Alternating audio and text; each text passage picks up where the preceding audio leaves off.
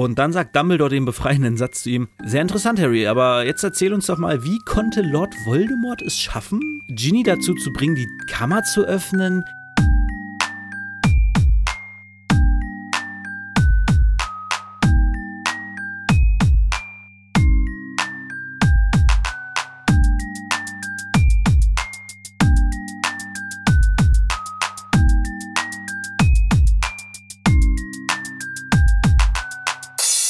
Was geht ab, Leute? Herzlich willkommen zu Potters philosophischem Podcast-Programm. Mein Name ist David, ihr kennt mich auch als Bangering Dave und das hier ist das 18. Kapitel von Harry Potter und die Kammer des Schreckens und auch das letzte Kapitel von Harry Potter und die Kammer des Schreckens. Und ja, wir sind eigentlich schon so gut wie durch. Es müssen nur noch ein paar abschließende Fragen geklärt werden. Und genau, die Kammer ist wieder, ich sag mal, geschlossen. Das Monster ist tot, das Tagebuch ist zerstört, Tom Riddle ist vernichtet, zumindest der aus dem Tagebuch, und Ginny ist wohlbehalten zurückgekehrt. Der einzige, der ernsthaften Schaden davon genommen hat, ist Lockhart, der kein Gedächtnis mehr hat. Zusammen noch mit Ron folgen die vier Forks über den Flur und gehen zum Büro von Professor McGonagall. Dort treten sie auch ein und dort drin ist eine kleine Versammlung, bestehend aus Professor McGonagall, Albus Dumbledore, Arthur Weasley und Molly Weasley. Arthur und Molly springen natürlich auf, umarmen ihre Tochter, sagen, ah, du lebst, ah, danken Harry und Ron dafür, dass sie sie gerettet haben.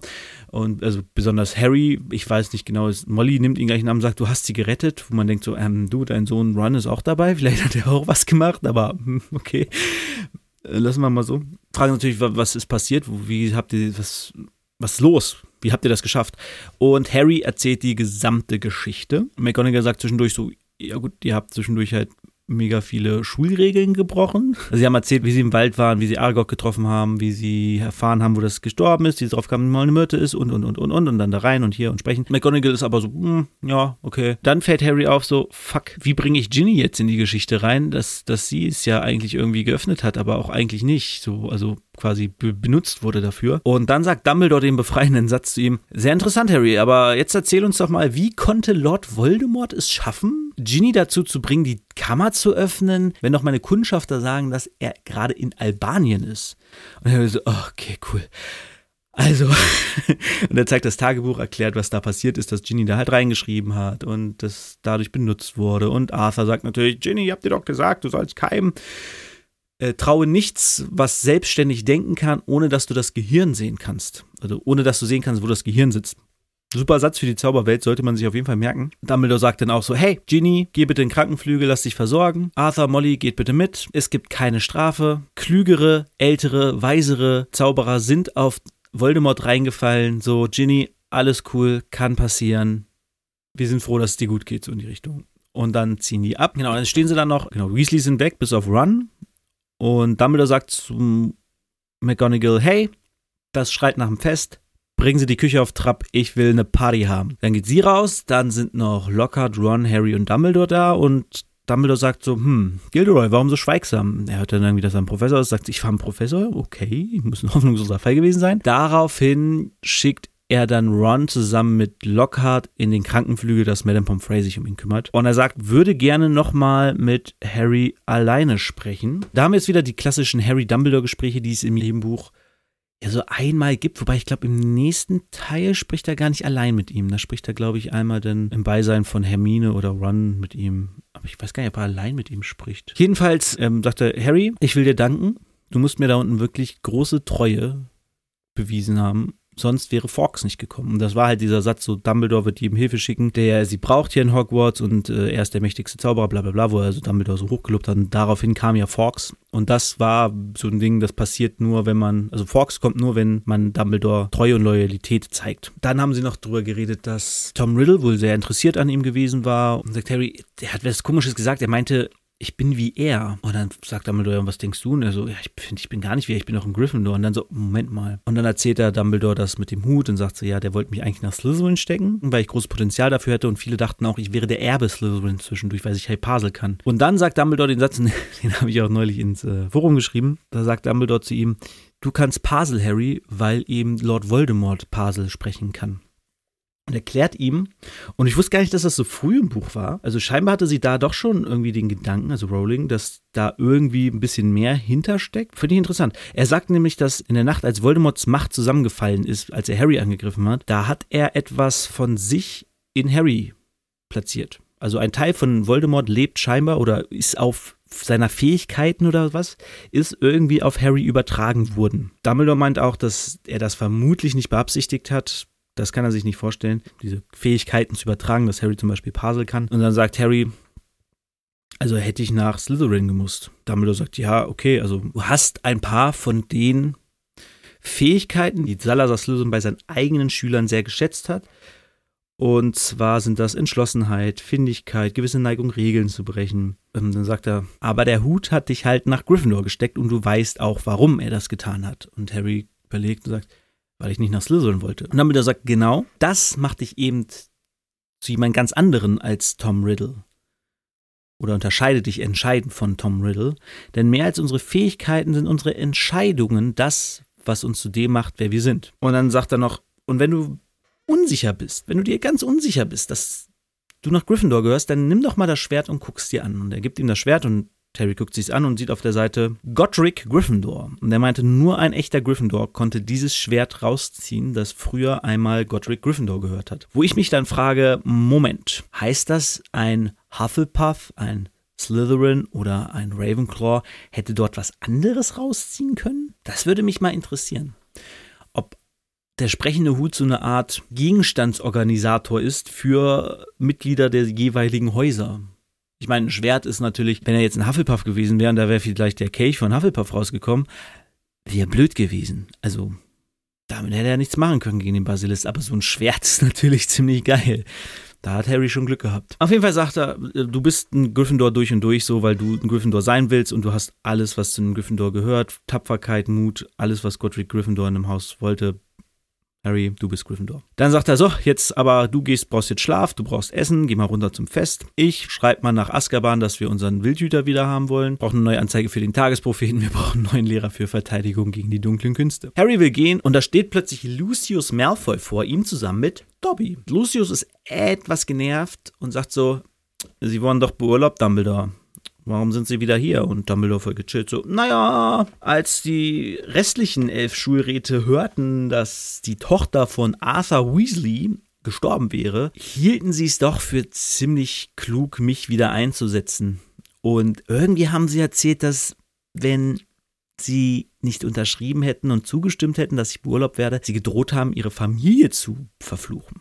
Wo ich auch wieder denke, Moment, Moment, Moment, Moment. Lucius Malfoy kann sein, dass der ein guter Zauberer ist, ein mächtiger Zauberer. Aber wer sind denn diese anderen elf Schulräte? Das sind doch auch alles Zauberer, ausgebildete Zauberer. Und das werden jetzt ja wohl nicht nur irgendwelche Lullis sein, die gar nichts können. Ich meine, die hatten Verteidigung gegen die dunklen Künste in Hogwarts, die hatten Zauberkunst in Hogwarts. Die werden ja wohl irgendwie was drauf haben. Da werden ja wohl nicht alle elf vor Lucius Malfoy kuschen, weil er sagt, ich verfluche ihre Familie wo man denkt so, Moment mal, ich kann doch auch zaubern. Das klingt so, als wenn er irgendwie der einzige Zauberer wäre in diesem Schulbeirat. Also, aber gut, Malfoy ist irgendwie so ein krasser, mächtiger Zauberer, ehemaliger Todesser. Leute haben Angst vor ihm. Okay, nehmen wir mal so an. Genau, jedenfalls wurde er wieder eingesetzt und, und dann sagt er so, und haben sie inzwischen den Bösewicht gefunden, der hier alle angreift? Und dann sagt Dumbledore so, jo, haben wir, dank Harry und seinem Freund Ron konnten wir das Problem auflösen. Und wer war es jetzt? Und er so, ja, der gleiche wie beim letzten Mal. Allerdings diesmal hat er durch jemand anderen gehandelt. Und erzählt noch, dass, wenn das Buch nicht aufgetaucht wäre, man Ginny Weasley an einem die Schuld gegeben hätte, was für Arthur Weasley problematisch gewesen wäre, dass seine Tochter in seiner Schule Muggelstämmige angreift, weil er ja das Muggelschutzgesetz auf den Weg gebracht hat. Und hätte Arthurs Ruf gelitten, weil Ginny Muggelstämmige in der Schule angreift, hätte man das Muggelschutzgesetz wohl kippen können. Und dadurch wären die Zauberer dann vielleicht irgendwie fähig gewesen, weniger Rücksicht auf Muggel zu nehmen. Was genau diese Kippung des Muggelschutzgesetzes bedeutet, habe ich noch nicht herausgefunden. Aber ist auf jeden Fall eine spannende Sache. Und scheinbar, also äh, man muss dazu sagen, Offiziell wusste Lucius Malfoy nicht, was passiert, wenn das Buch nach Hogwarts kommt. Er wusste nur, dass schlimme Dinge in Hogwarts passieren werden, was für seinen Vorteil sein kann. Und er wusste aber scheinbar auch, dass es um Muggel geht und er wollte Arthur Weasley halt schaden, indem er das Ginny Weasley gegeben hat. Das war so der ganze Clou dahinter, wodurch Ginny in den Besitz dieses Buches kam. Denn Lucius Malfoy wollte Arthur schaden und hat Ginny dabei benutzt mit dem Buch. Wie das alles genau funktioniert, wusste Lucius wohl nicht, aber er wusste halt, dass da irgendwas passieren wird. Dann sagt Lucius noch so, ja, welch ein Glück, dass das jetzt so passiert ist, ne? Genau, dann kommt Harry und sagt so, hey, äh, Mr. Malfoy, wissen Sie, woher Ginny das Buch hat? Und er so, keine Ahnung, wer soll ich das denn wissen? Sie haben es ihr halt gegeben, ne? Bei Flourish and Bloods, als ihr Verwandlungsbuch runtergefallen ist, haben sie es reingesteckt und ihr zurückgegeben. Also, äh, das kannst du nicht beweisen.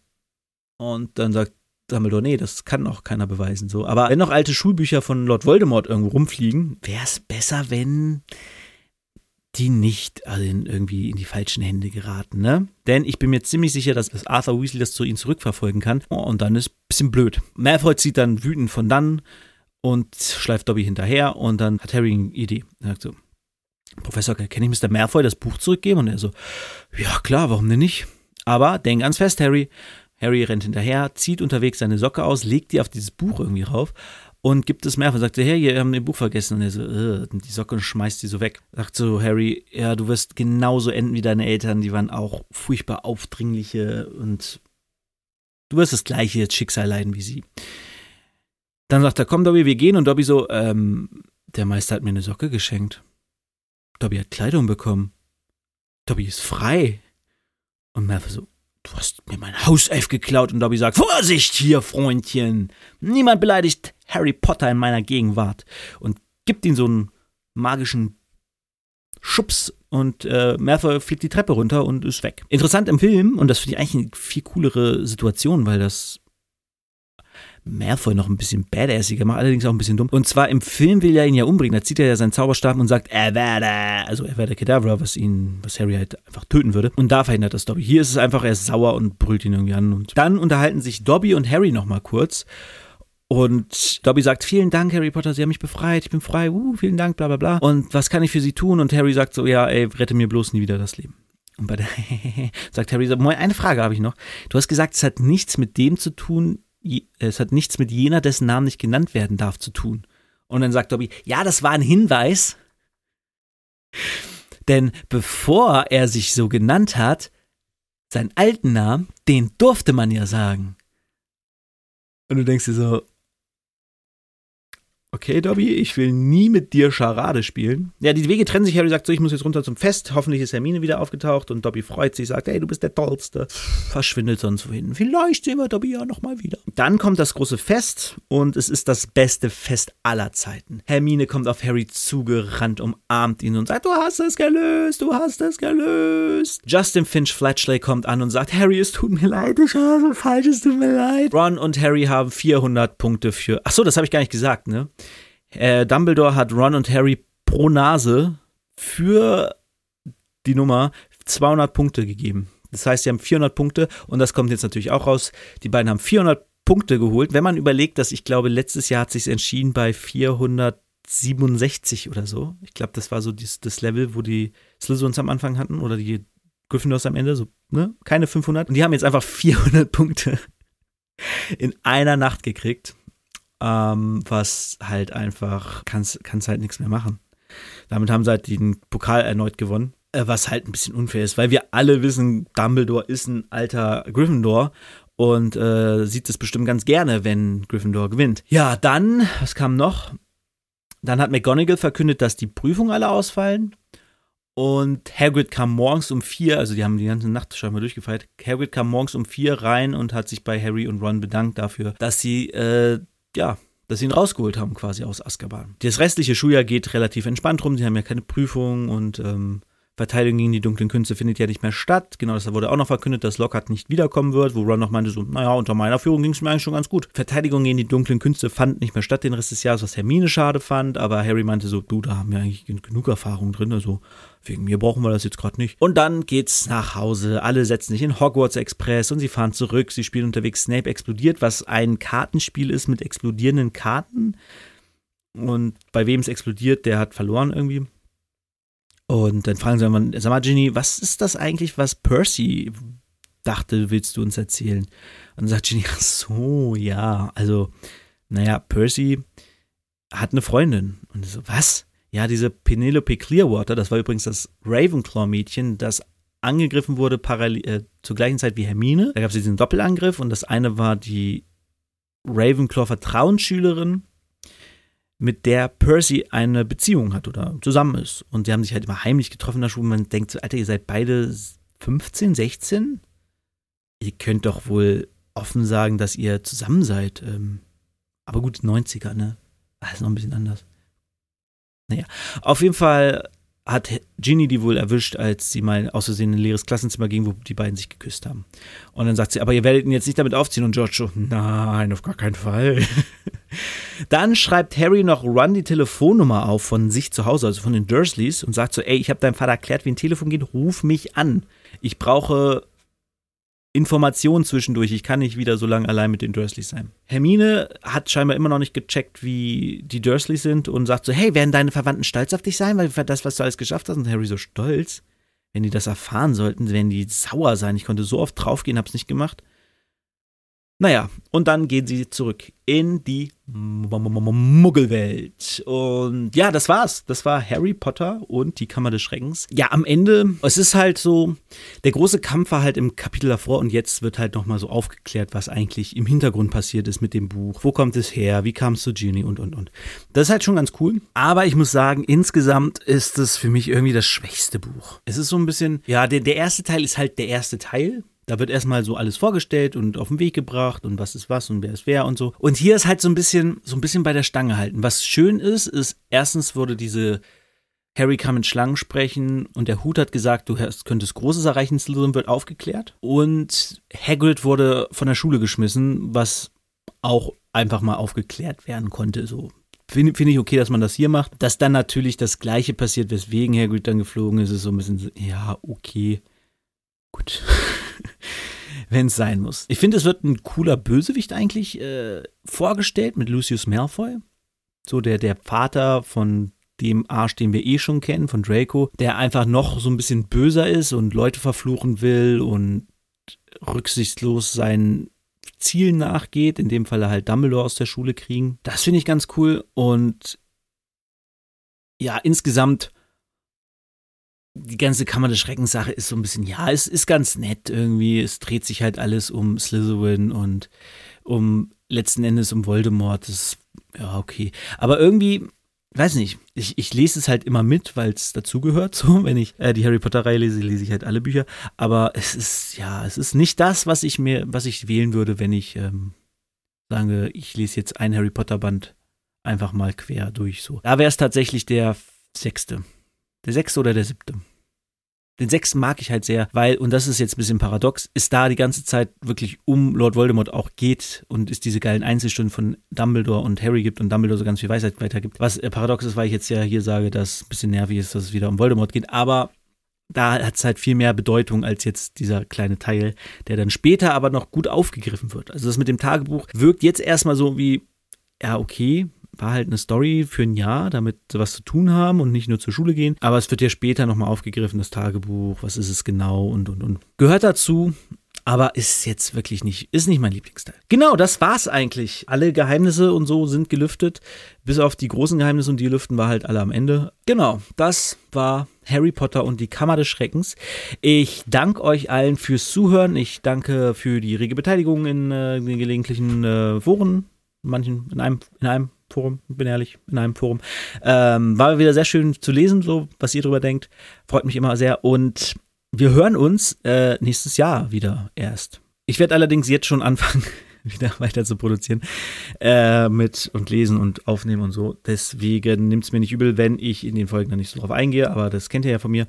Und ja, ich freue mich. Ich freue mich aber. Ich denke, eine Spezialausgabe wird es nicht geben, denn anders im er zum ersten ist die Beteiligung ein bisschen zurückgegangen, was ich gar nicht schlimm finde.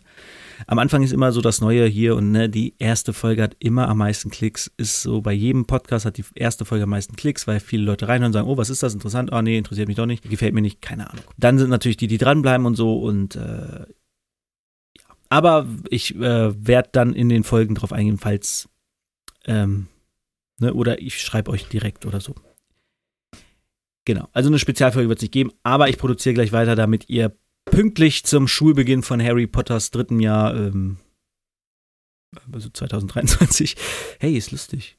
Wir haben 21 angefangen, jetzt 22 und dann 23. Geil, wenn alles gut läuft, dann sind wir äh, 27 fertig. Also 28, weil das rübergeht. Das sind, ich glaube, ich habe das neulich mal geguckt. Äh, so viel Zeit muss jetzt noch sein. Also die letzten Kapitel, die letzten Bücher. Der fünfte ist ja der längste. Der fünfte ist der allerlängste, der hat über 1000 Seiten und hat 38 Kapitel. Das heißt, geht nicht ganz ein Jahr. Also so ein Dreivierteljahr geht der. Und der letzte hat auch, glaube ich, 37. 37, genau. Epilog. Wobei Epilog ist nicht so viel. Vielleicht baue ich das in den letzten Kapitel mit einem in 36. Also die werden dann richtig lang und auch das nächste Kapitel zum Beispiel hat schon 22 Kapitel. Der vierte hat schon 37 Kapitel auch. Genau, und der fünfte hat 38. Der sechste ist ein bisschen kürzer, der hat 30, aber ich glaube, da sind die Kapitel einfach auch länger. Ich meine, der ist dicker als der siebte, oder? Ist der wieder dünner? Ich glaube, der siebte hat so 700 Seiten und Stimmt, der sechste hat, glaube ich, nur 600, 700 Seiten. Der ist so ungefähr gleich lang oder ein bisschen. Der sechste ist auf jeden Fall ein bisschen dünner. Der hat nur so 600 Seiten, während der vierte 700 hat und ich glaube, der letzte hat auch wieder so 700, 800 Seiten. Genau, und der fünfte, da ist so ein bisschen ausgerastet. Da ist ja, ähm, da dauert es, glaube ich, allein 200 Kapitel, bis er auf, äh, 200 Seiten, bis er auf, in Hogwarts ist. Passiert so viel am Anfang, meine Güte. Aber macht Spaß ich mag den fünften. Der wird immer so ein bisschen, ja, steht so viel Unwichtiges drumrum. Aber ich denke mir so, ja, warum denn nicht? Irgendwie, die, die, baut doch da auch eine Welt und dann passiert so ganz viel. Wir hören uns auf jeden Fall im nächsten Jahr. Ich wünsche euch wunderschöne Weihnachten, denn heute, wenn es rauskommt, ist der zweite Weihnachtstag. Als hätte ich es geplant, oder? Habe ich nicht. War zufällig wegen der Kapitelanzahl. Ähm, ich wünsche euch frohe Weihnachten, einen guten Rutsch am Wochenende. Genießt die Zeit mit wem auch immer ihr sie genießen wollt. Wenn ihr allein seid, genießt sie mit euch allein, ist auch cool. Und wie gesagt, dann hören wir uns oder lesen uns demnächst. Hab euch lieb. Bis dann. Ciao. Ach und Evada Kedavra.